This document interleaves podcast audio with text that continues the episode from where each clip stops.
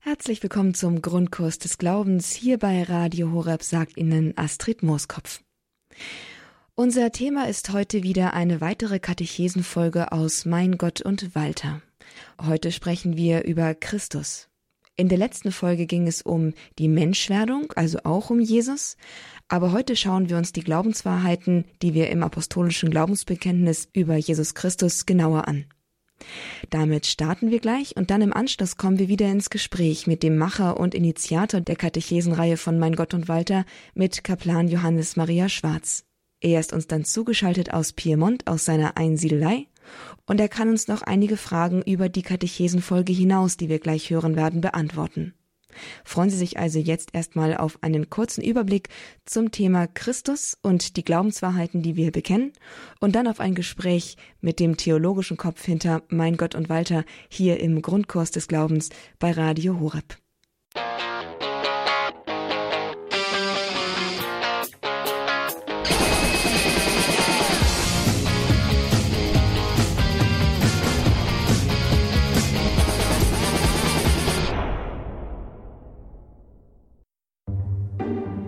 Das ist Walter. Walter ist einer von insgesamt 2,3 Milliarden Christen und gehört damit zur mit Abstand größten Religionsgemeinschaft dieser Erde. Die Anfänge des Christentums sind allerdings sehr bescheiden. Abseits des Kreises seiner Jünger nahm man nur langsam Notiz von diesem seltsamen Mann aus Galiläa. In den erhaltenen Werken der jüdischen Geschichtsschreiber Philon von Alexandrien und Justus von Tiberias wird Christus noch nicht einmal erwähnt. Es gibt viele Gründe, um ein solches Fehlen zu erklären, ob Jesus für die jüdische Oberschicht damals noch zu unbedeutend war, Hinweise auf ihn mit den verlorenen Schriften der beiden untergegangen sind oder sie im Fall von Justus als Hofschreiber der Herodianer aus politischer Korrektheit bewusst unterblieben, darüber lässt sich heute nur spekulieren. Zudem ist es ein allgemeines Problem antiker Quellen, dass sie oft nur unvollständig berichten. So fehlen in Philon auch Hinweise auf andere zweifelsfrei belegte Personen wie Johannes den Täufer, dessen Leben und Wirken sowohl von Josephus wie auch den Mandäern her belegt ist. Josephus auf der anderen Seite schweigt über den bekannten Pharisäer Rabbi Hillel oder den aus den Funden von Qumran bekannten Lehrer der Gerechtigkeit. Die Schriften von Josephus enthalten zwei erste außerchristliche Texte über das frühe Christentum. Eine Stelle aber davon stellt die Figur von Jesus so positiv dar, nämlich als Messias und als Retter, dass sie Josephus als jüdischer Geschichtsschreiber wohl kaum genau so geschrieben haben kann. Es ist wahrscheinlich, dass Christen, die diese Texte von ihm weitergegeben haben, beim Abschreiben etwas umgebessert haben. Dass aber an der Stelle ein Jesus-Text vorgekommen ist, das wird heute kaum in Zweifel gezogen. Und vermutlich war er in seiner Fassung dem Text ähnlich, den wir in einer arabischen Übersetzung von Josephus finden. Zu dieser Zeit gab es einen weisen Menschen, der Jesus genannt wurde, und er wies einen guten Lebenswandel auf und war als tugendhaft bekannt und hatte viele Leute aus den Juden und den anderen Völkern als seine Jünger. Pilatus hatte ihn zur Kreuzigung und zum Tode verurteilt, aber diejenigen, die seine Jünger geworden waren, gaben seine Jüngerschaft nicht auf und erzählten, dass er ihnen drei Tage nach der Kreuzigung erschienen sei und lebe und demnach vielleicht der Messias sei, über den die Propheten Wunderbares gesagt haben. Dieses außerchristliche Zeugnis enthält mit dem Hinweis auf Leben, Tod und Auferstehung wichtige Eckpunkte des christlichen Glaubens. Und diese wollen wir nun von der Theologie her etwas näher beleuchten.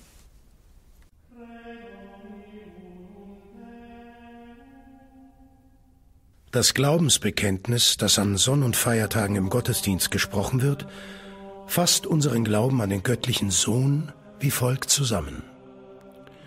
Wir glauben an Jesus Christus, seinen eingeborenen Sohn, unseren Herrn, empfangen durch den Heiligen Geist, geboren von der Jungfrau Maria, gelitten unter Pontius Pilatus, gekreuzigt, gestorben und begraben, hinabgestiegen in das Reich des Todes, am dritten Tage auferstanden von den Toten, aufgefahren in den Himmel, er sitzt zur Rechten Gottes, des allmächtigen Vaters. Von dort wird er kommen, zu richten die Lebenden und die Toten. Jesus, die griechische Form des hebräischen Namens Jeshua, bedeutet Gott rettet und ist damit nicht nur Name, sondern auch Programm. Der Beiname Christus ist ein Titel, der Jesus von Nazareth gegeben wurde, um seine Sendung als Messias auszudrücken. Christus bedeutet der Gesalbte und verweist auf das im Messias vereinte König, Priester und Prophetentum. Das Glaubensbekenntnis fährt fort mit der Nennung seines eigentlichen Ursprungs. Er ist empfangen vom Heiligen Geist. Er ist kein gewöhnlicher Mensch, sondern das Fehlen eines irdischen Vaters und das Wirken des Heiligen Geistes zeigen klar seine göttliche Herkunft. Dies ist ein direktes Eingreifen Gottes. Streng theologisch wäre so ein Handeln nicht notwendig. Die Empfängnis Jesu hätte auch auf normalem Weg geschehen können. Aber durch dieses Wunder macht Gott den Ursprung des Sohnes zweifelsfrei deutlich. Es ist tatsächlich Gott selbst, der gekleidet in der menschlichen Natur auf die Erde kommt, Mensch wird. Wunder wie dieses, aber auch viele der späteren Berichte von Wundern aus dem Leben Jesu werden heute von manchen als Mythos abgetan oder auf rationale Weise weggedeutet. Ich muss immer schmunzeln, wenn ich an eine Erklärung denke, die mir einmal jemand vorgetragen hat bezüglich dieses Wunders, wo Jesus über das Wasser geht. Dass Jesus das tun konnte, das sei ein Beleg dafür, dass es damals im See von Galiläa hohe Sandbänke gegeben hätte und der See somit ein Stück weit wenigstens begehbar gewesen ist. Bei all diesen Erklärungen verfehlt man aber völlig den Sinn, den die Wunder und die Berichte darüber haben, denn sie sollen ja gerade das göttliche Wirken vor unser Auge stellen. Wie für einen naturwissenschaftlich denkenden Menschen ein Wunder zu verstehen ist, das haben wir schon in einer vorausgegangenen Episode angedeutet. Gott als erste Ursache aller Dinge, der zu jedem Zeitpunkt alles im Seiner hält, der kann immer direkt und unmittelbar auch jede Wirkung hervorbringen. Wenn man also die Existenz Gottes annimmt, dann ist grundsätzlich auch von der Möglichkeit von Wundern auszugehen. Ob dann dieses oder jenes tatsächlich ein Wunder ist, das steht natürlich auf einem anderen Platz und damit muss man sich fallweise beschäftigen. Findet man eine Erklärung oder gibt es keine? Und das geschieht zum Beispiel bei Heilungen an Wallfahrtsorten. Der Christ nun nimmt für die Empfängnis Christi ein direktes und wunderbares Eingreifen Gottes an. Er ist empfangen vom Heiligen Geist. Geboren, so das Glaubensbekenntnis weiter, ist er von der Jungfrau Maria. Nach dem Glauben der Kirche geht die Jungfräulichkeit Mariens über die Zeit vor der Geburt und die besondere Empfängnis Christi hinaus. Maria war Jungfrau vor, während und nach der Geburt. Diesen Glauben stellt die ostkirchliche Ikonenmalerei in den drei Sternen am Gewand Mariens dar. Was ist eigentlich mit den Brüdern Jesu, von denen das Evangelium spricht? Der Ausdruck Brüder ist im orientalischen Sprachgebrauch ein viel weiterer Begriff als bei uns heute. Er umfasst eine ganze Reihe naher Verwandter, wie zum Beispiel Cousins. Auch in der Bibel ist das nicht ungewöhnlich. Lot zum Beispiel war ein Neffe von Abraham, wird aber im Alten Testament wiederholt als sein Bruder bezeichnet. Und das gilt nicht nur für den hebräischen Text, sondern auch für die alte griechische Übersetzung dieses Alten Testamentes und somit auch für die Sprache des Neuen Testaments. Außerdem gibt es noch einen weiteren Hinweis, dass Jesus der einzige leibliche Sohn Mariens war. Unter dem Kreuz vertraut er seine Mutter der Obhut von Johannes an. Abgesehen von einer spirituellen Deutung des ganzen Geschehens erfüllt Jesus damit auch seine Gesetzestreue und Gerechtigkeit. Hätte Maria andere Kinder gehabt, dann wären diese verpflichtet gewesen, für die Mutter zu sorgen. Weil offensichtlich aber diese fehlten, vertraute sie Jesus der Sorge eines seiner Jünger an. Maria also, so bekennt der christliche Glaube, war allzeit Jungfrau. Mit etwa 30 Jahren beginnt Jesus sein öffentliches Wirken. Drei Jahre lang zieht er durch das Land, erzählt Gleichnisse, heilt Kranke, treibt Dämonen aus und vollbringt eine Reihe von Wundern. Seine Botschaft, die Gott den Menschen offenbart und sein Reich verkündet, wird durchaus begeistert aufgenommen. Neben dem Jüngerkreis der zwölf Apostel, die er selbst in die engere Nachfolge wählt, folgen ihm eine große Zahl von Menschen unterschiedlichster Herkunft. Doch es gibt nicht nur Zuspruch, sondern auch Reibungspunkte. Zum einen entspricht Jesus nicht in jedem Punkt der Messias-Erwartung seiner Zeitgenossen. Viele meinen, der von Gott gesandte Retter müsse die Herrschaft der römischen Unterdrückung brechen, um sich als der Gesalbte Gottes zu erweisen. Jesus macht aber keine Anstalten, eine politische Umwälzung durchzusetzen. Andere, vor allem aus der gebildeten Oberschicht, nehmen Anstoß an den Ansprüchen, die Christus erhebt. Die echte Gottessohnschaft, die etwa im Vergeben von Sünden zum Ausdruck kommt, wird als Gotteslästerung empfunden. Die harte Kritik am pharisäischen Judentum seiner Zeit erzeugt ebenfalls wenig Gegenliebe, obwohl Jesus rein inhaltlich der Bewegung der Pharisäer relativ nahe steht. Nach drei Jahren der Verkündigung und des Wirkens wird Jesus verhaftet und schließlich durch Hinrichtung am Kreuz getötet. Bisweilen fragt man sich, wie die Hosanna-Rufe des Palmsonntags so schnell in Kreuzige ihn umschwingen konnten. Doch tragischer Unfall ist dieser Tod keiner. Theologisch ist die Ganzhingabe Jesu am Kreuz, das freiwillig auf sich genommene Lebensopfer, der eigentliche Grund für die Menschwerdung und Ziel seiner ganzen Verkündigung. Im Markus Evangelium bringt Jesus seine Sendung auf den Punkt. Der Menschensohn ist gekommen, um zu dienen und sein Leben hinzugeben als Lösegeld für viele.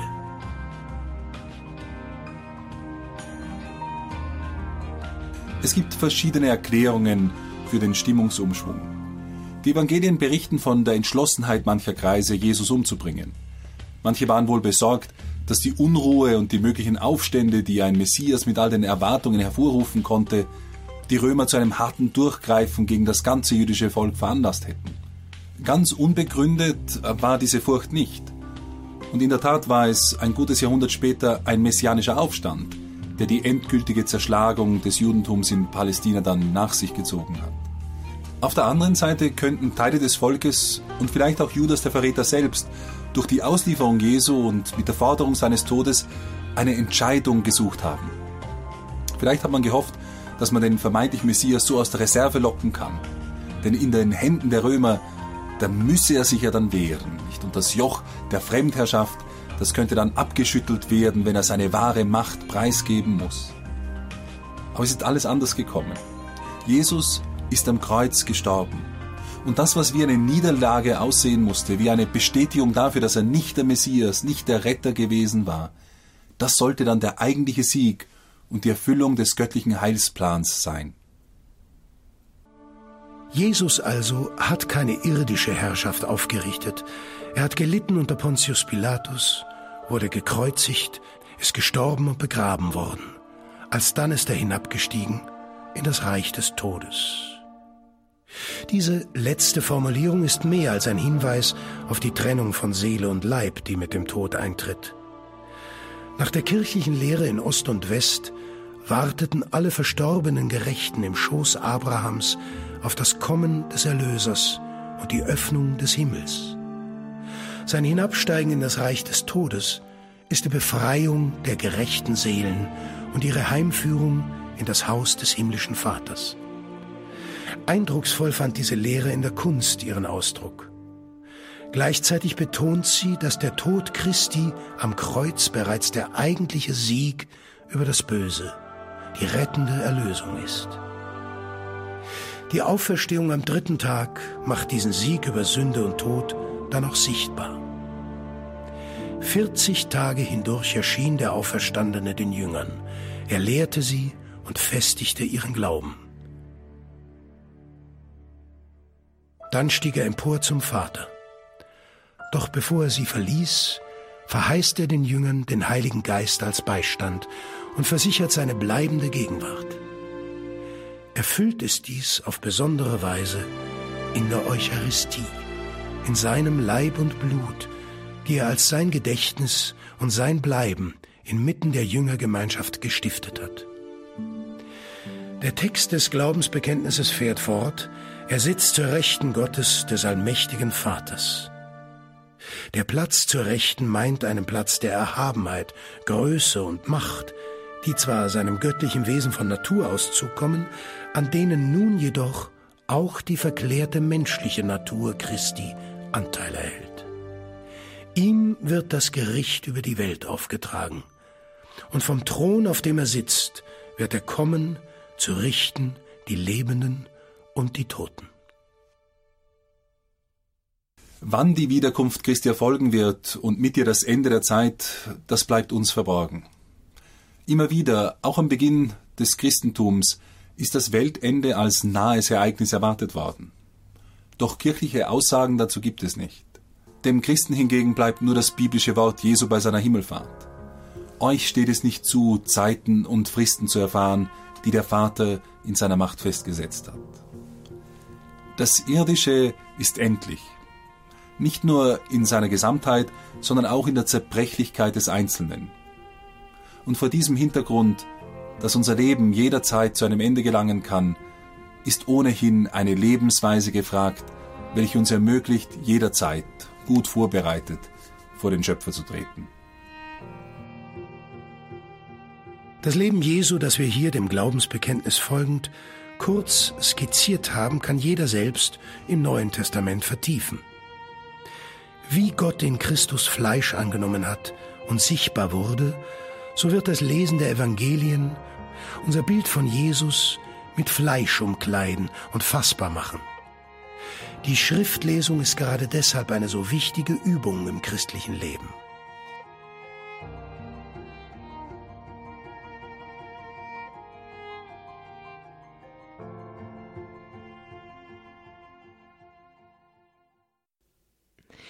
Das war die elfte Folge aus der Glaubenslehrreihe Mein Gott und Walter, die Kaplan Johannes Maria Schwarz 2012 herausgebracht hat und die wir hier bei Radio Horeb einmal im Monat senden, jeweils eine Episode und dann mit Kaplan Schwarz persönlich hier noch weiter besprechen können. Und dazu freue ich mich, ihn auch jetzt hier bei uns begrüßen zu dürfen. Herzlich willkommen in der Sendung Kaplan Schwarz. Ein herzliches Ciao und Buongiorno aus dem Piemont. Herr Kaplan Schwarz, Gott war 33 Jahre lang auf der Erde. Davon aber nur drei Jahre tatsächlich in der Öffentlichkeit. Also die Welt wusste eigentlich erst, dass es ihn gibt nach 30 Jahren und dann eben auch nur drei Jahre, was ja eine eklatant kurze Zeit dafür ist, dass Gott extra auf die Erde kommt. Liegt ein tieferer Sinn hinter diesen drei Jahren oder ist das einfach nur, weil Christus einfach nicht weitergekommen ist als diese drei Jahre? Ganz allgemein kann man sagen, dass Warum beginnt Christus mit 30 wirklich aufzutreten? Es gibt ein paar Episoden, von denen wir hören, die uns ein bisschen einen kurzen Einblick geben in, den, in das Leben des jungen Christus, seine Geburt als Zwölfjähriger im Tempel. Das sind so, so kleine Lichter, die es gibt in, in eine Zeit, von der wir nicht viel wissen. Christus beginnt, so sagt das Evangelium, mit ungefähr 30 Jahren, beginnt er öffentlich zu wirken. Und das ist nicht zufällig, denn 30 Jahre bedeutet in diesem Kulturkreis nicht nur ein Echo von verschiedenen alttestamentlichen Figuren, die in diesem Alter begonnen haben, etwas zu tun. Mose, da waren, sind es immer diese 40 Jahre, aber es gibt andere Figuren im, im Alten Bund, wo diese 30 eine Rolle spielen. Weil im jüdischen Denken dieses Mannesalter, das volle Mannesalter ist eigentlich mit 30 Jahren. Also da ist man dann nicht mehr nur ein Junger, der der, der zwar erwachsen ist, sondern man hat schon etwas zu sagen. Also man gilt schon auch etwas in der Gesellschaft. Man könnte sagen, dass das einer der rein praktischen kulturellen Umgebungsgründe sind, die ein Auftreten Christi im Alter von 30 Jahren erklärbar machen. Dass Jesus dann drei Jahre gewirkt hat, wir erleben in den Evangelien immer wieder einen Punkt, wo Jesus sich zurückzieht. Es gibt zum Beispiel die Stelle auch bei der wundersamen Brotvermehrung. Was sagen die Leute natürlich danach sofort? Ah, den wollen wir zum König machen. Nicht jemand, der sofort der Brot herstellen kann. Nicht, dann haben wir keinen Hunger mehr. Das ist der, den wir brauchen. Jesus wäre nach diesem Wunder sofort schon zum König und damit auch in direkten Konflikt getreten mit den Herrschenden in Israel und vielleicht auch nicht hätte er sein Wirken nicht so beenden können, wie er es vorgehabt hat oder was er auch im Auftrag hatte zu tun. Von daher gibt es immer wieder diese, wo man das Gefühl hat, er könnte nach wesentlich kürzerer Zeit eine gewisse Stellung erreichen, gleichzeitig eben, dass sie sich zurückziehen oder er, verbietet auch immer wieder Leuten, das ist etwas, was ganz seltsam scheint, wenn man sagt, ja, Jesus ist doch gekommen, um, um Gott zu offenbaren und sich als Messias zu zeigen und immer wieder hört man, wenn er Dämonen austreibt im Markus-Evangelium, dass er den Leuten, die er da geheilt hat, die er befreit hat vom Einfluss des Bösen, dass er denen sagt, erzähl niemandem davon. Und so sind diese drei Jahre ein Spannungsverhältnis zwischen dem, was Christus versucht in drei Jahren zu bewerkstelligen diese Zuspitzung in Jerusalem, die dann nach drei Jahren schließlich geschieht, wo er gekreuzigt wird. Also diesen Zeitpunkt, warum nach drei Jahren und warum genau zum Paschafest, das hat einen eigenen wichtigen Grund, einen theologischen Grund. Und die drei Jahre sollen aber wenigstens ausreichen, um diesen Jüngern etwas beizubringen, was sie dann verkünden. Also wir haben da oft vielleicht auch eine Vorstellung, die wir kommen nicht aus einer Kultur mit einer oralen Weitergabe, sondern mündlichen Weitergabe von Wahrheit und Wissen und, und Vertiefung. Also im Judentum gab es damals das Rabbi-Schüler-Verhältnis, wo man eigentlich eine Lebensgemeinschaft geformt hat, wo die Schüler mit dem Lehrer gemeinsam einen Teil ihres Lebens verbracht haben, um aus diesen Gesprächen, aus der Begegnung, aus dem Mitleben dann diese Kenntnis von der Lehre zu ziehen dessen, von dem man lernt. Und drei Jahre sind eine typische Zeit eigentlich für sein Rabbi-Schüler-Verhältnis. Und das sind eigentlich diese drei Jahre, die sind notwendig, damit ein Petrus zum Petrus werden kann. Auch wenn er noch einiges dazulernen muss, erst nach der Auferstehung und nach, also nach der Kreuzigung, nach der Auferstehung. Also wir haben diese drei Jahre, die notwendig sind und dann eben auch dieser Zeitpunkt zum Paschafest, dass Christus stirbt, dass er das neue Paschalamm ist, dass er diesen neuen Exodus bewirkt, dass er der neue Mose ist. All diese Erfüllungen des alten Bundes, die hängen eben wieder mit bestimmten Festen und Daten zusammen, damit er auch dann sichtbar wird für das Volk als dieser Messias. Also von, von diesem Zeitpunkt her, die 30 Jahre, können wir ein bisschen daraus ableiten, dass es dieses volle Mannesalter ist, in der man in einer Gesellschaft wie der jüdischen ein gewisses Gewicht besitzt, weil man eine gewisse Erfahrung mitbringt ins Leben und somit das nach außen hin auch für die Leute dann leichter ist, einem zuzuhören, wenn der mit zwölf Jahren, so wie im Tempel, dann sind alle nur erstaunt und wissen nicht genau, nicht woher hat er das alles und so weiter. Also, dass er, dass er hier für voll genommen wird, dass er gleich die 30 Jahre, die drei Jahre wie gesagt, da musste Christus schon immer mal wieder dafür sorgen, indem er den Leuten sagt, erzähl es nicht weiter oder indem er sich zurückzieht und sich dem Zugriff derer, die ihn da zum König machen wollen, entzieht, damit es überhaupt drei Jahre dauert, weil sonst wären schon ein paar dieser Zeichen wohl so gewesen, dass sie nicht, wenn Christus dem nachgegeben hätte, dass er dann in Jerusalem gelandet wäre und in diesen Konflikt auch mit den Führern des Volkes gekommen wäre. Also diese drei Jahre sind genug, um die Jünger zu instruieren, um denen etwas mitzugeben, aus dem sie später schöpfen können. Also drei Jahre der Jüngerschaft und dann eben dieses termingerechte zum Paschafest, äh, dieses Sterben Christi. Also das sind alles, wären alles so Erklärungen, warum das 30 und 3 sind. Man könnte auch natürlich auch da wieder zurückgehen und sagen, im alten Bund gibt es da eben Hinweise von dem Alter her abgesehen. Das Buch Daniel spielt eine sehr, sehr große Rolle im Selbstverständnis Jesu. Ähm, er nennt sich zum Beispiel nicht Gottes Sohn, jemand, der die Evangelien zum ersten Mal aufmerksam liest, der wird vielleicht überrascht sein, dass Jesus sich in den Evangelien, in den synoptischen, also in den ersten drei Evangelien praktisch immer Menschensohn nennt. Und das ist aber ein Begriff, der kommt aus dem Buch Daniel. Und das ist dieser Menschensohn, einer, der aussieht wie ein Mensch, der auf den Wolken des Himmels kommt, also der dann Attribute des Göttlichen hat und somit auch eine messianische Figur ist. Also das Buch Daniel eine, ein wichtiger Schlüssel, um die Figur Jesu zu verstehen hinsichtlich dieser Selbstbezeichnung. Das Buch Daniel hat eine, spielt eine besondere Rolle auch deswegen, weil im Buch Daniel, wo es diesen berühmten Traum gibt des babylonischen Königs, der weiß, wie diesen Traum deuten soll und dann holt man Daniel und Daniel legt diesen Traum aus. Da geht es um eine, eine Statue, die praktisch einen, ein goldenes Haupt hat und nicht dann in vier Glieder, die Brustplatte und, und die Beine und die Füße. Und das letzte, dieses, dies werden dann von Daniel ausgelegt als vier aufeinanderfolgende Reiche. Und dieses erste Reich ist das babylonische und dieses vierte Reich wurde in der damaligen Zeit ausgelegt als das römische Reich. Und somit wussten die Juden in der Zeit, als die Römer dominant waren, das ist jetzt auch dann das Reich, in dem diese, beim Buch Daniel heißt es, ein nicht von Menschenhand gemachter Stein, der dann rollt und dieses Standbild dieser Statue zerstört und in, in Stücke zerspringen lässt und dann auf diesem Felsen sozusagen dieses messianische Reich gegründet wird.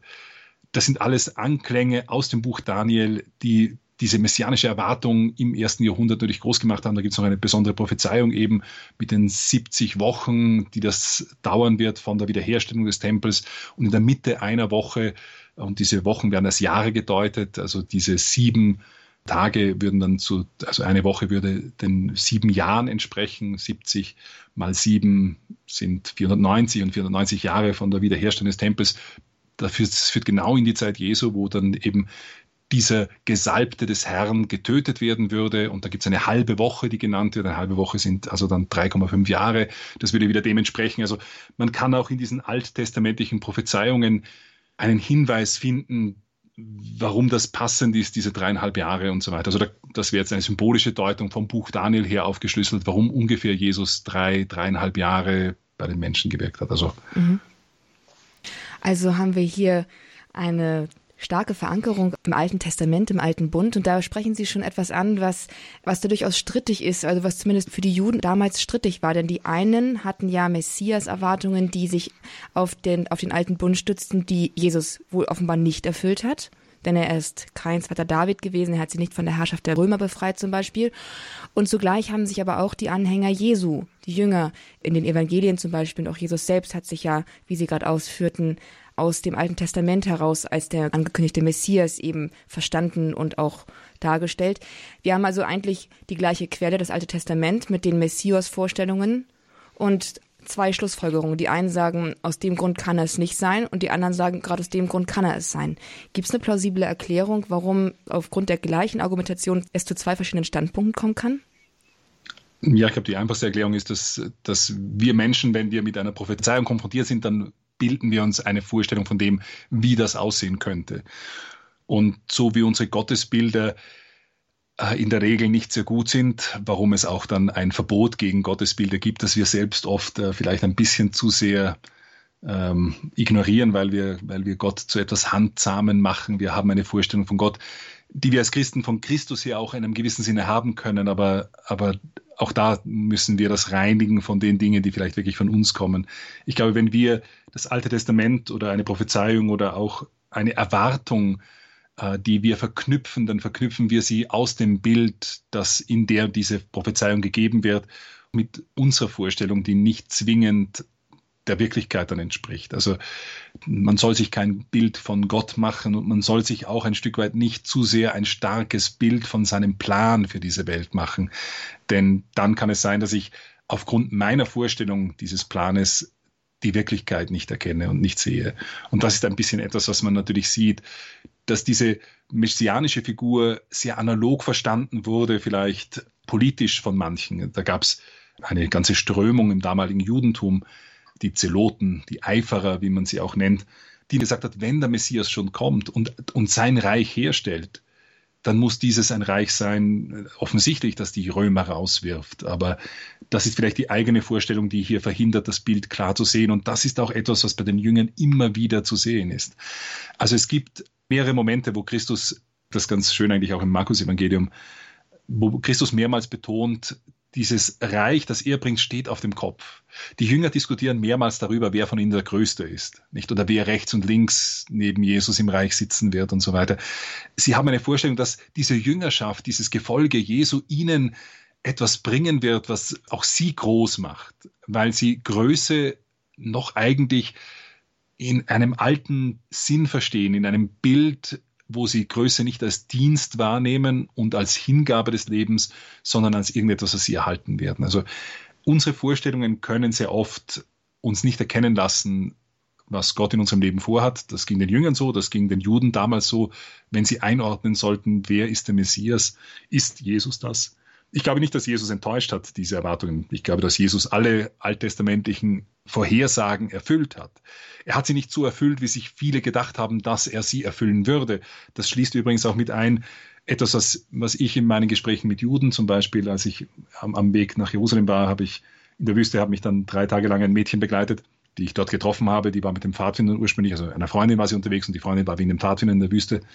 Und sie hat, mich, hat mir diese Frage gestellt, warum ich glaube, dass Jesus der Messias sein kann, wenn doch der Messias ein Friedensreich bringen sollte, das ja offensichtlich nicht gekommen ist. Praktisch, wenn ich dieses Friedensreich in einem irdischen Sinne verstehe, dann muss ich sagen, gut, dann enttäuscht mich Jesus, weil das habe ich erwartet und das hat er nicht erfüllt. Andererseits hat er eine andere Art von Frieden gebracht, die hier auf Erden beginnt, die aber auch erst eine Vollendung haben wird. Also in einem gewissen Sinne ist das vollendete Reich erst das am Ende der Zeit, am jüngsten Tag. Also hier ist es wirklich wichtig, das eigene Bild immer wieder auch hinterfragen zu lassen von der Wirklichkeit, die Gott offenbart und in der Offenbarung Gottes nicht so sehr das eigene zu suchen, was man meint, darin zu verstehen. Sie haben jetzt schon den jüngsten Tag angesprochen, da muss ich doch gleich einmal einhaken. Aufgefahren in den Himmel, er sitzt zur Rechten des Vaters und wird wiederkommen in Herrlichkeit zu richten, die Lebenden und die Toten. Jesus als Richter, ja, welche Vorstellung ist es denn dann da zulässig, sich zu machen? Es ist ja offensichtlich nicht so wie nach menschlichen Vorstellungen, wie Sie es gerade ausgelegt haben, dass, dass er wahrscheinlich irgendwie mit, mit einem Hämmerchen da, da oben sitzen wird. Aber, aber wie, wie sieht das Richten Gottes denn dann aus, wenn Jesus alles auf den Kopf gestellt hat? Dann bin ich jetzt gefragt, meine Interpretation von dem Ganzen zu geben und ich werde hinter dieser Wirklichkeit immer nur zurückbleiben. Manche stellen sich vielleicht die Frage, ist, wie ist das Gericht Gottes? Ist das die Rache Gottes oder ist das, ist das die Barmherzigkeit, die dann kommt?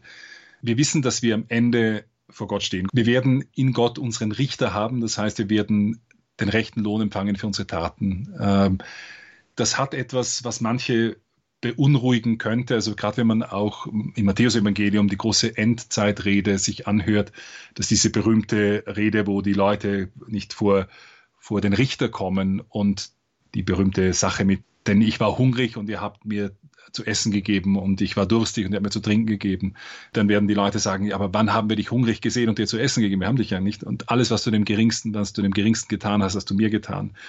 Und gleichzeitig werden andere kommen, die werden sagen, ja, aber nicht, wir haben dich nie hungrig gesehen, ähm, sonst hätten wir dir schon was gegeben. Und was du dem Geringsten nicht getan hast, das hast du auch mir nicht getan. Der Moment des Gerichtes wird ein, ein Moment des Lichtes sein, des Lichtes Gottes, in dem wir, Gott, der uns ja jetzt schon kennt, aber in dem auch uns letztlich offenbar werden wird, wie wir vor Gott stehen und somit auch diese Gerechtigkeit, diesen Lohn empfangen für unsere Taten. Das kann man sich ausmalen in Bildern und das geschieht ja auch, auch in biblischen Büchern nicht. Also wenn wir das Buch der Offenbarung nehmen zum Beispiel, dann wird auch hier mit Bildern gearbeitet, weil wir ja diese Wirklichkeit nur durch Bilder erfassen können und müssen nur halt gleichzeitig uns immer gewahr sein, dass ein Bild kann versuchen, einen Aspekt zu illustrieren, aber das Bild soll nicht für die Wirklichkeit genommen werden. Es gibt nach christlicher Vorstellung das persönliche Gericht, das ist unmittelbar nach dem Tod. Und es gibt das jüngste Gericht, das Ende der Zeit, wo sozusagen diese Welt abschließend und manche würden es auch beschreiben als öffentlich, also einen finalen Akt, der gesetzt wird für diese neue Erde und diesen neuen Himmel, die auch wieder schwer vorzustellen sind, weil sie nicht dieser Art sein werden, wie die jetzige Erde und der jetzige Himmel sind.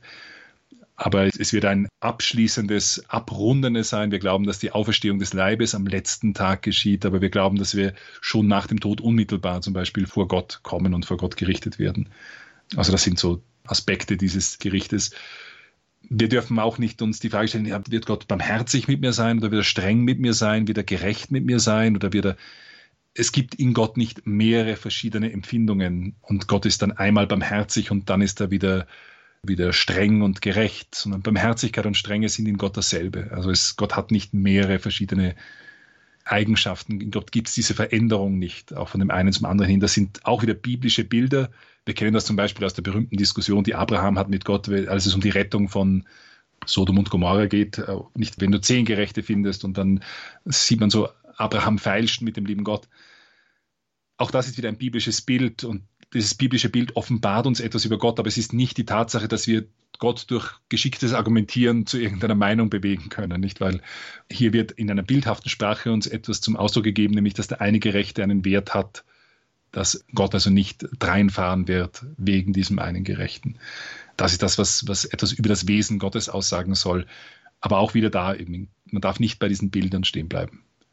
Wenn wir sterben, dann werden wir sehen, wie dieses Gericht aussieht und am jüngsten Tag auch, wie dieses jüngste Gericht aussieht. Mögen wir Gott barmherzig finden, nicht weil Gott nicht sonst auch barmherzig ist, sondern weil unser Leben so war, dass wir diese Barmherzigkeit auch verdienen. Wir sind hier im Grundkurs des Glaubens mit Kaplan Johannes Maria Schwarz im Gespräch zum Thema Christus. Im Rahmen unserer Glaubenslehrreihe Mein Gott und Walter, die wir im Grundkurs des Glaubens mit ihren einzelnen Episoden beleuchten und besprechen, kommen wir ins Gespräch mit dem Initiator und Macher der Katechesenreihe, mit Kaplan Johannes Maria Schwarz selbst, der uns hier zugeschaltet ist aus seiner Einsiedelei in Piemont.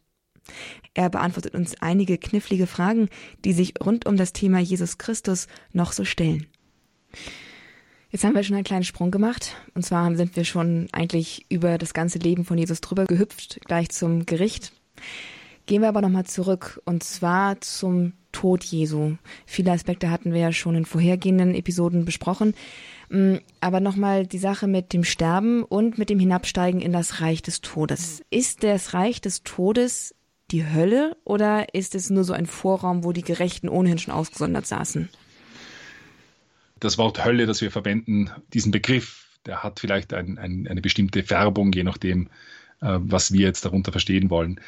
Hölle in der Essenz bedeutet die Gottferne, das heißt der Ort, wo man getrennt ist von Gott.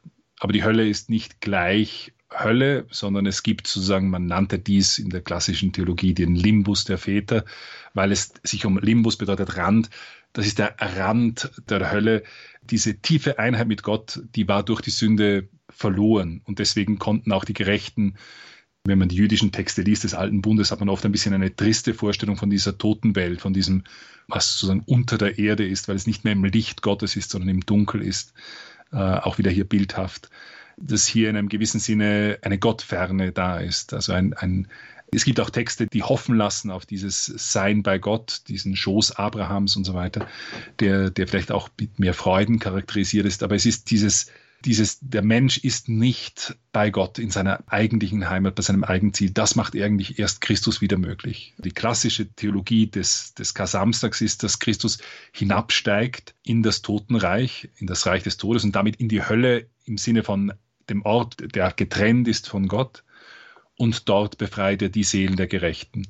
Am eindrucksvollsten ist uns das vielleicht allen ein Begriff von den sogenannten Anastasis-Ikonen, diesen Auferstehungsikonen, wo man diese Pforten der Hölle sieht, die dann auch so ausgehebelt sind, die dann so als zwei, zwei Deckel sozusagen da irgendwo vielleicht manchmal überkreuzt oder sonst irgendwie liegen. Und Jesus zieht zwei Leute raus, eine Frau und einen Mann, das sind Adam und Eva. Er zieht also die Gerechten heraus. Also die, die Theologie dahinter sagt, dass Adam und Eva ihre Sünden bereut haben, nachdem sie aus dem Paradies verstoßen waren, spät aber Gott sei Dank dann doch und somit gerettet sind. Also alle die Seelen, die nicht in der Gottferne gestorben sind, sondern in der Freundschaft mit Gott und letztlich auch ja schon gelebt haben von der Gnade, die Christus am Kreuz erwirkt hat, all die werden durch Christus, der diesen Himmel den Weg zum Vater wieder öffnet, den Himmel frei macht, werden von ihm in den Himmel geleitet. Die Hölle in dem Sinn ist nicht leer, weil es natürlich auch schon vorher Leute gab, die nicht in, in Freundschaft mit Gott äh, gestorben sind. Wie voll die Hölle ist oder wie nicht. Gut, Christus sagt, der Weg ist breit, der ins Verderben führt und viele gehen auf ihm und geht durch das enge Tor. Das muss noch nicht zwingend heißen, wie dann die Verteilung am Ende stattfindet, nicht, sondern kann auch ein Appell sein, äh, wir wissen, dass auch in letzter Minute auch der Dieb, der mit Jesus gekreuzigt wurde, ging auf den breiten Weg des Verderbens und hat aber die Abzweigung zum engen Tor gefunden am letzten, am letzten Zacken. Da gibt es Theologen, die sind da sehr, sehr optimistisch. Das wäre ich nicht zwingend. Dazu gibt es eigentlich aus den Evangelien keinen Anlass. Die Ernsthaftigkeit ist auf jeden Fall gegeben. Wir wissen nicht, wer in der Hölle ist. Es gibt eine Heiligsprechung, das heißt eine Gewissheit, wer im Himmel ist, aber es gibt keine Höllensprechung, eine Gewissheit, dass jemand in der Hölle ist. Aber zum Beispiel für Judas sieht es nicht wahnsinnig gut aus, wenn man die Evangelien selber liest. Von Judas heißt es sowohl beim Matthäus wie auch bei Markus, der Menschensohn muss zu seinem Weg gehen, aber wehe für den, durch den der, der Menschensohn verraten wird. Für ihn wäre es besser, wenn er nie geboren würde. Wenn jetzt Judas im Himmel ist oder nicht, dann wäre es natürlich nicht besser für ihn, wenn er nie geboren wäre. Äh, denn der Himmel ist ziemlich gut. Äh, nämlich die Schau Gottes, das ist die Erfüllung von allem, was möglich ist. Von daher, für Judas sieht es nicht gut aus. Es gab Theologen, es gab, gibt sogar auch Johannes Paul II., der mal darauf hingewiesen hat, dass man von Judas das letzte Schicksal nicht kennt. Aber so optimistisch wäre ich in dem Fall in dieser Hinsicht nicht, weil das Evangelium selbst nicht sehr zweideutig ist diesbezüglich. Wir haben aber, das ist, wollte Johannes Paul II. damit aussagen, wir haben eben nicht diese Gewissheit hinsichtlich dessen, wer verloren ist. Und ähm, für jeden individuellen Sünder und somit theoretisch auch für Judas könnte man einen gewissen Akt der Hoffnung setzen. Wie gesagt, bei Judas würde ich wegen dem Evangelium selbst äh, hier es ein bisschen für schwerer erachten, denn Hoffnung muss auch immer etwas sein, was möglich ist und die Evangelien lassen hier nicht so viel Spielraum. Aber das ist meine theologische Meinung zu dem. Ja, Judas haben Sie jetzt schon angesprochen. Ähm, das Thema persönliche Sünde und zugleich aber auch die Wendung, Jesus musste für unsere Sünden sterben. Also sterben musste er ohnehin. Inwiefern trifft denn dann den Verräter eigentlich dann Schuld? Gut, da müssen wir vielleicht zwei Dinge sagen. Wenn wir sagen, dass Jesus für unsere Sünden sterben musste, dann theologisch gesehen ist das natürlich nicht der Fall. Also per se, um gerettet zu werden, um die Welt zu erlösen, wäre ein einziges Wort Gottes ausreichend gewesen. Und das Ganze über seinen Sohn zu machen und einen Akt der Liebe seines Sohnes, wäre jeder kleinste Akt der Liebe ausreichend gewesen. Und wenn er uns diese Liebe auch nicht zum Beispiel gezeigt hätte, indem er ein ganz geringes Leid, zum Beispiel indem er sich den Fuß angestoßen hätte oder das Knie aufgeschürft, wenn er da einen, in einem Akt der Liebe das trägt, wäre das ausreichend, alle Sünden aller Zeiten aller Menschen aufzuwiegen. Denn die Liebe Gottes und die Liebe Christi, der ja der ewige Sohn des Vaters ist, ist nicht limitiert auf eine Art und Weise, dass das nur so möglich wäre. Christus hat einen Weg gewählt, der uns die ganze Tragweite seiner Liebe sichtbar macht und gleichzeitig auch unseren Weg vorzeichnet, der ein Weg der Hingabe bis zuletzt sein muss, bis in den Tod. Ähm, und von daher ist es nicht so, dass Christus sterben muss, damit wir gerettet werden können. Gott wählt einen Weg, der diesen Tod vorsieht und in dem Sinn ist auch, so wie Gott ja den ganzen Plan der Geschichte kennt, ist dieses Wissen Gottes auch darum, was geschehen wird und wie es geschehen wird, ist Teil dieses Wissens Gottes, aber es entbindet nicht den, der im Plan Gottes immer noch frei handelt, von seiner Verantwortung. Also wir, wir verlieren nicht die Freiheit, nur weil Gott aus der Ewigkeit heraus etwas voraussieht und weiß, wie es geschehen wird und Gott muss da nicht umdenken, dann, wenn wir eine freie Entscheidung machen, auch in unserem jetzigen Leben nicht. Also Gott kennt von seiner Warte aus alles, was er geschaffen hat und in dem, was er geschaffen hat, ist dieser Plan nicht einer, den er später fasst, sondern der von Anfang an da drinnen liegt. Ich glaube, das Problem bei Judas ist auch weniger die Tatsache, dass er Christus verraten hat. Auch Petrus wird in einem gewissen Sinne zum Verräter dass Judas Jesus ausliefert, geschieht ja nicht, weil die Soldaten keine Ahnung haben, wer Jesus ist. Jesus hat ja genug öffentlich gepredigt. Dieses Verraten durch einen Kuss war ja nicht, ah, da ist er nicht, sondern das war etwas, das sich angebahnt hat als ein Akt, den vielleicht Judas selbst gesetzt hat, weil er geglaubt hat, er kann damit Jesus zum Handeln zwingen. Vielleicht aus einer falschen Messias-Vorstellung heraus. Das ist ein Gedanke, den, der auch in der Episode vorkommt, nämlich diese Frage, warum schwenkt dieses Hosanna-Rufen am Palmsonntag so schnell in ein Kreuzige ihn um. Und eine mögliche Variante davon ist, ist zu sagen, diese Leute, die gemerkt haben, es geht auf diese Konfrontation zu, die sind vielleicht auch überzeugt worden, dass das eine Möglichkeit wäre, wenn es wirklich der Messias ist. Vielleicht von den Schriftgelehrten dem Volk so gegeben, zu sagen, verlangt seinen Tod. Wenn er nicht der Sohn Gottes ist, dann gehört ihm eh wegen Blasphemie die Kreuzigung. Und wenn er aber der Sohn Gottes ist, zwingt er ihn gleichsam, sein Königtum in Besitz zu nehmen und sich gegen die Römer, die ihn dann verhaften, zu wehren und, und somit den Konflikt vom Zaun zu brechen. Die Schriftgelehrten haben vielleicht nicht geglaubt, dass Jesus dann wirklich gemacht wird und haben vielleicht gesagt, gut, das ist eine gute Möglichkeit, um den loszuwerden und dem Volk zu zeigen, dass er nicht der Messias ist. Judas selbst hat vielleicht gehofft, damit Jesus zum Handeln zwingen zu können, dass er eben diese Revolution vom Zaun bricht, weil er plötzlich in Ketten ist und vor dem Tod steht und vor dem Todesurteil steht und damit eben auch handeln muss, weil er sonst tot ist. Judas selbst könnte unter diesem Gesichtspunkt den Verrat Jesu gemacht haben, das ist eine theologische Spekulation, aber eine, die mir im Kontext irgendwie auch Sinn macht.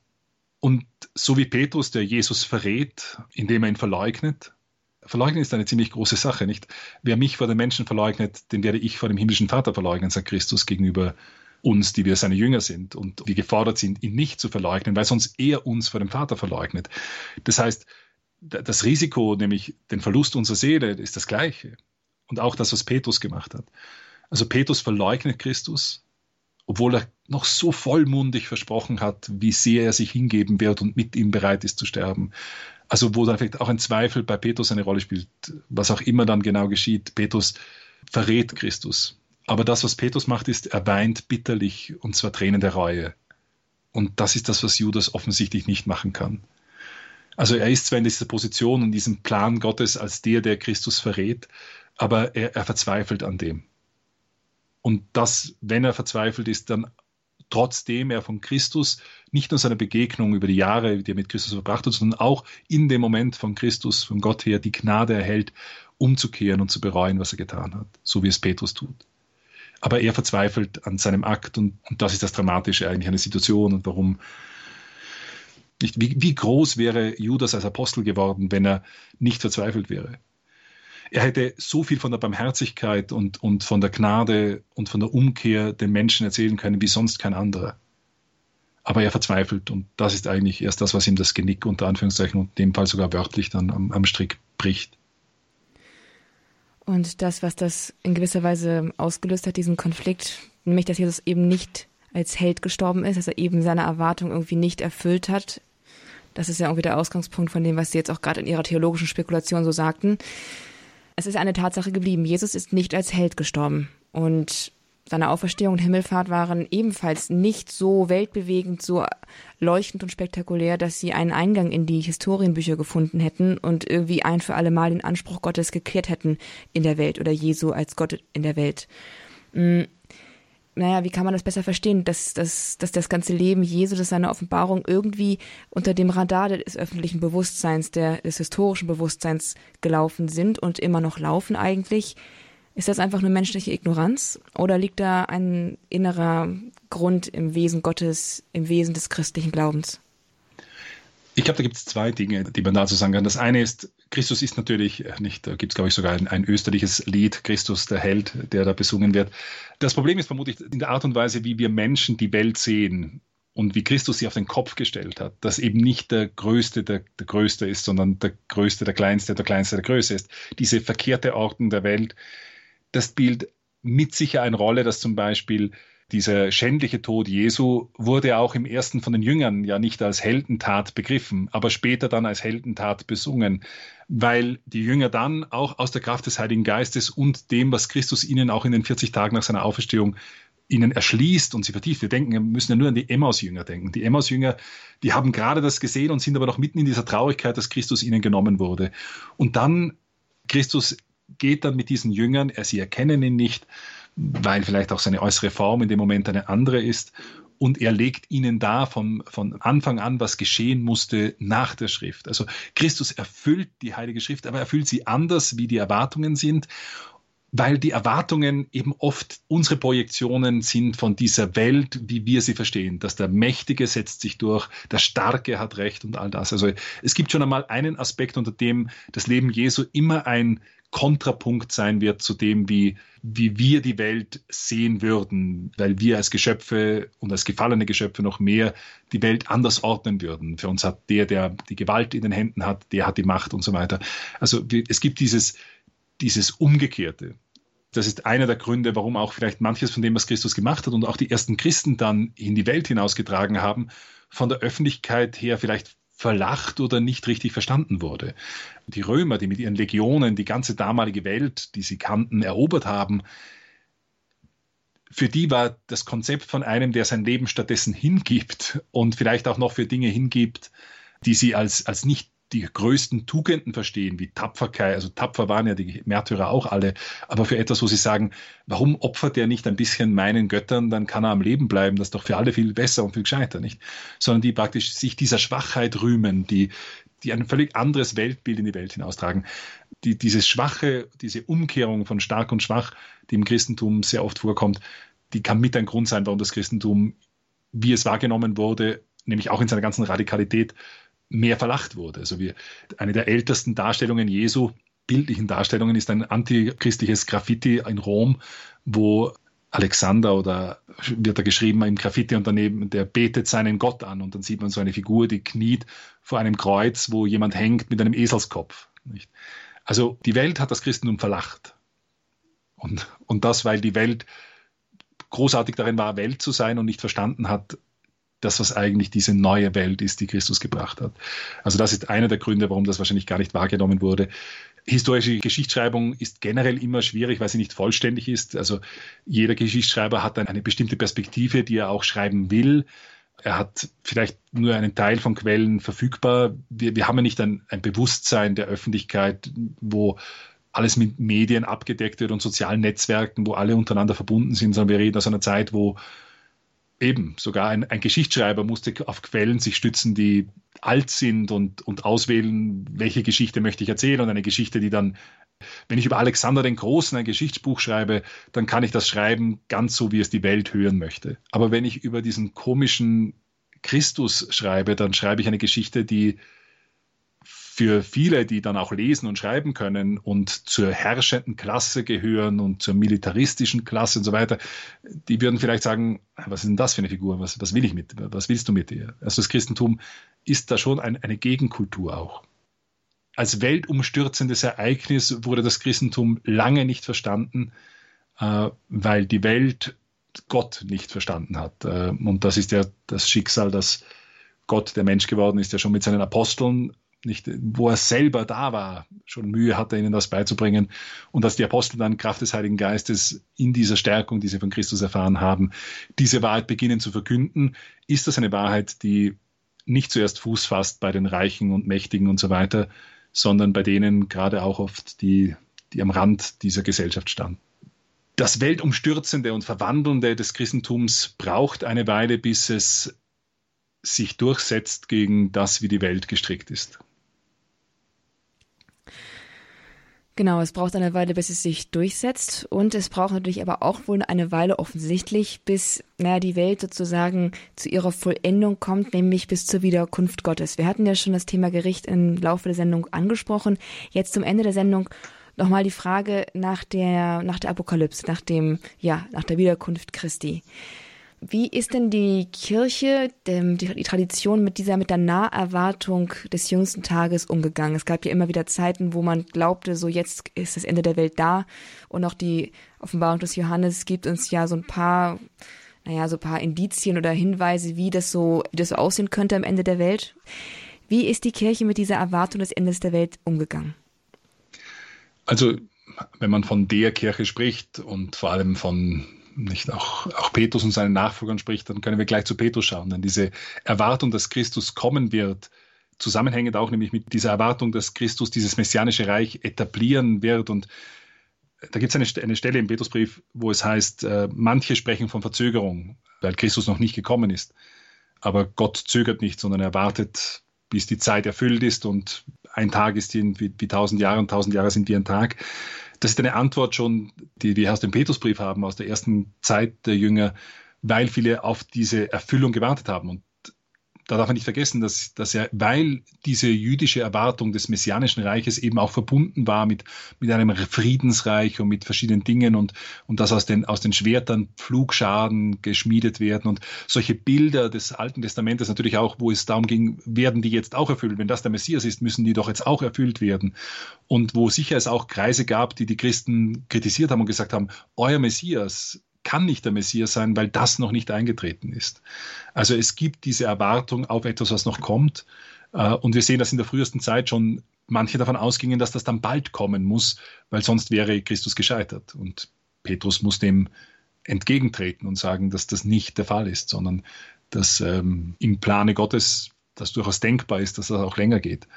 Und das ist etwas, was wir immer wieder sehen. In Krisenzeiten oder um irgendwelche bestimmten Daten. Um das Jahrtausend war so eine Naherwartung. Nach der franziskanischen Bewegung gab es im Umkreis des franziskanischen immer wieder auch Endgerichtslehren und, und Vorstellungen von, dann von, von Gruppierungen, die dann ihre eigene Verfolgung gedeutet haben als eine Verfolgung der Kirche. Dass diese Bewegungen natürlich sich dann auch über ihre eigenen Leiterfahrungen radikalisiert haben und geglaubt haben, okay, das ist jetzt eine Verfolgung, da finden wir doch ein Echo davon in, in der Offenbarung des Johannes. Das ist sehr menschlich und sehr verständlich. Das ist zum einen die Schwierigkeit, weil die Offenbarung des Johannes ein schwieriges Buch ist, ein Buch, das ja nicht nur geschrieben wurde über das Zukünftige, sondern Gegenwart, Vergangenes und Zukünftiges in bildhafter Weise enthält und das eben immer schwer zu deuten ist. Ich glaube, dass die Kirche mit dem immer wieder konfrontiert ist, dass Leute so denken. Das hängt oft auch mit Zeiten zusammen, wo eine große Ungewissheit ist wir sehen die Vergangenheit und wir sehen heute zum Beispiel die Reformation und wir wissen, wie die Reformation ausgegangen ist. Wir wissen, dass die Gegenreformation sehr lange gebraucht hat, um in die Gänge zu kommen. Wir wissen heute, wie das alles ausgegangen ist und, und die Kirche hat dann Blütezeiten erlebt und, und auch wieder Niedergang erlebt und Blütezeiten und wir erleben gerade jetzt auch wieder einen Niedergang, auch einen absoluten Glaubensniedergang, wenn man nach Deutschland schaut und so weiter. Das ist eigentlich erschütternd und erschreckend für auch viele gläubige Menschen und aus dieser Ungewissheit heraus stellt sich dann natürlich die Frage, sind wir jetzt in der Zeit, die das Ende ist? Ich halte das nicht für sehr fruchtbar. Zum einen ist diese Ungewissheit schlicht damit verbunden, dass wir die Vergangenheit immer leicht beurteilen können. Aber jemand, der vor 500 Jahren in der Reformation gelebt hat, der wusste auch nicht, wie das ausgehen wird. Der hatte dieselben Ängste und musste aus demselben Vertrauen auf Gott leben, aus dem wir heute leben müssen. Und wir wissen nicht, ob die Welt morgen zu Ende ist oder noch 5000 Jahre lang steht. Wir wissen das nicht. Und ich bin da immer der Ansicht, es ist fruchtbarer, sein Leben so zu leben, dass man jederzeit sterben kann, denn wir können heute sterben und dann spielt der Weltuntergang in drei, 30 oder 300 Jahren keine Rolle, weil ich meinen Weltuntergang schon heute noch erlebe. Und solange ich nicht vorbereitet bin, heute aus der Welt zu scheiden, das heißt im Stand der Gnade, aus den Sakramenten lebend, an der Heiligkeit und meiner Liebe zu Gott, aus der Fülle meiner Zeit und Kraft zu arbeiten, wenn ich das jetzt nicht tue, dann habe ich etwas anderes zu tun, als mir Gedanken darüber zu machen, wann die Welt untergehen könnte. Das ist alles meines Erachtens vergebene Zeit und auch nicht wirklich von Gott gegeben, ist uns die Zeit, dass wir sie so verwenden. Also ich glaube, mit einer großen Gelassenheit, mit einem großen Gottvertrauen in die Zeit, in der wir stehen, gehen, aus, ganzer, aus ganzem Bemühen heilig zu leben und, und Gott zu lieben und daran zu arbeiten und alles andere mag dann kommen, wie es kommen mag. Denn wie gesagt, noch heute Abend kann dieses Leben von mir genommen sein und morgen früh genauso gut. Christus. Wer war er? Was bekennt die Kirche von ihm? Und was glauben wir, wer er war? Darüber haben wir hier heute gesprochen, im Grundkurs des Glaubens bei Radio Horeb, und zwar mit Kaplan Johannes Maria Schwarz. Er ist der Macher der Katechesenreihe, der Glaubenslehrreihe für Firmlinge Mein Gott und Walter. Wir haben am Anfang der Sendung die 15-minütige Episode aus der Katechesenreihe gehört und sind im Anschluss mit Kaplan Johannes Maria Schwarz darüber noch weiter ins Gespräch gekommen. Für seine Zeit und für seine Ausführungen zu diesem Thema, nämlich Jesus Christus, danken wir hier an dieser Stelle ganz herzlich. Liebe Zuhörer, diese elfte Folge von Mein Gott und Walter können Sie natürlich auch noch einmal nachhören. Besuchen Sie uns einfach auf unserer Internetseite unter www.horeb.org in unserer Mediathek in der Rubrik Grundkurs des Glaubens finden Sie diese Folge und auch alle vorangegangenen Folgen von Mein Gott und Walter zum Nachhören. In dieser Glaubenslehrreihe gehen wir einmal durch das apostolische Glaubensbekenntnis durch, erörtern die einzelnen Passagen und lassen uns erklären, was das eigentlich für unseren Glauben konkret bedeutet. Also auch eine schöne Möglichkeit, Menschen, die sich vielleicht an den Glauben erst herantasten möchten oder ihn neu vertiefen wollen, diese Glaubensreihe weiterzugeben und damit eine Möglichkeit, den Glauben, den christlich-katholischen Glauben besser oder neu kennenzulernen. Auch als CD sind diese Folgen natürlich erhältlich. Rufen Sie einfach bei unserem CD-Dienst unter der 08328 921 120 an und lassen Sie sich kostenlos oder mit einer Spende eine CD mit dieser oder vielleicht sogar mit allen Folgen von Mein Gott und Walter zuschicken. Dieser Service ist für Sie kostenlos, aber natürlich danken wir Ihnen für jede Spende, die Sie uns zukommen lassen. Radio Horeb ist rein spendenfinanziert. Radio Horeb erhält nämlich keinerlei Mittel aus der Kirchensteuer, ist damit zwar finanziell unabhängig, aber eben auch ganz angewiesen auf Ihre Großzügigkeit und Unterstützung. Danke für jeden Cent und für jeden Euro, den Sie zu unserer Unterstützung uns zukommen lassen. Mit dieser dankbaren Verbundenheit und in der Hoffnung, Sie auch weiterhin als Hörer in unserer Hörerfamilie begrüßen zu dürfen, darf ich mich von Ihnen verabschieden. Wir hören uns spätestens nächste Woche wieder beim Grundkurs des Glaubens. Ich freue mich drauf. Alles Gute Ihnen bis dahin. Gottes Segen. Mein Name ist Astrid Mooskopf. Hier ist Radio Horeb. Leben mit Gott.